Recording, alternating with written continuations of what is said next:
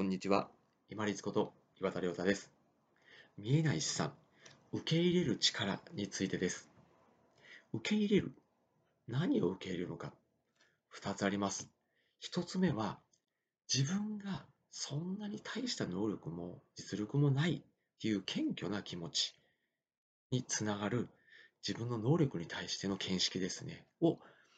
自分の考えとしてしっかり受け入れる。そして2つ目は、ほとんどのことが自分以外のことはコントロールできないということを受け入れるんです。まず一つ目の内容については、一見ですね、自分が能力が大したことないとか、自分がそんなにできない人だっていうのはマイナス思考に聞こえるかもしれないですけれども、これ逆でですね、自分がある程度これだけできるはずだってこと鼻高々までいかないですけど、そういう見立てのもとに始めようとすると、逆に自分が、あ、失敗したらどうしようって、おどおど怯えてしまって何かにもう取り掛かれないとか、チャレンジ、試してみることができないとかですね、ちょっとの期間うまくいかないかったぐらいで諦めてやめてしまうとかですね、要は継続性続かないとかですね、そういうふうにつながってしまうんですよね。逆に一番最初お話ししたみたいに、じゃあ自分別に大したことないと。そんな能力がないんだから。っていうふうなことを自分で受け入れて認めていると、初めて、新しいことを始めてもできないのが当たり前なんですから、まあ、時間もかかりますよね。そして、できないのが前提なんですから、ちょっとできないだけでも、別に、いや、まだまだこれぐらいのもんじゃない？っていうふうに、じゃあもうちょっと続けてみるかなっていうふうな継続性につながるんです。ちょっと結果が出ないぐらいで、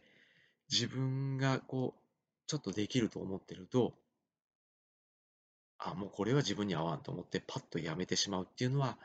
私自身は、まあ、もったいないんじゃないかなっていう考えの方が強いです。投資の用語なんでしょうか、サンコストというね、お言葉もあるんですけれども、せっかくこう続けてきたものが多少ちょっとあるのであれば、もうちょっと続けてみてっていうのを促進させるためにも、自分は本当は大したことないっていうようなことを最初に受け入れている、謙虚な気持ちを持っていれば、継続してできる。そして多少うまくいかなくても、もうちょっとやってみようかなという意欲を自分で作り出すことができます。そして2つ目、は、コントロールできないことがほとんどということですね。仮にですよ、まあ、自分のこととして置き換えてみると、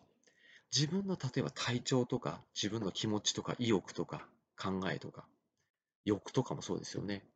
そういうものにすら自分でコントロールできないので、のに、それ以外の、例えば他人であるとか、まあ、周りの環境であるとか、先々の結果であるとか、幸福とか、そんなものを自分がコントロールできるわけがないですよね。この自分がコントロールできないものの方がほとんどだっていうのを受け入れられると、あ、じゃあもうコントロールできることに注視して淡々とやっていこうっていう、こう、身軽な感じ、開き直った感じで淡々と続けていくことができます。ことですね、人間関係において起こるときって、大概相手を操作しようとしてるんですよね。なんでそんなひどいこと言うんだって思うときは、そんなことを言わないでほしいと思ってるんですよね。なんでそんなひどいことするんだと思うときも同じです。自分の道徳とか正しさに当てはめて相手を動かそうとしてるんですよ。相手を動かすことなんてもうほとんど無理です。もし仮に会社や、まあ、学校など、もしくはま教育者、保育者として他の人を指導する、導く立場であれば、ある程度自分がやれる問いかけとか投げかけとか、こう導きっていうのはできますけれども、あとは本人に気づいてもらってやってもらうしかないんで。そこはちょっと距離感を持つ必要があるんじゃないかなと思います。そこがうまくいかないからといって憤って体罰になったり、こう口調が激しくなったりっていう人もいらっしゃるので、そこは気をつけましょう。受け入れる。何を受け入れるのか、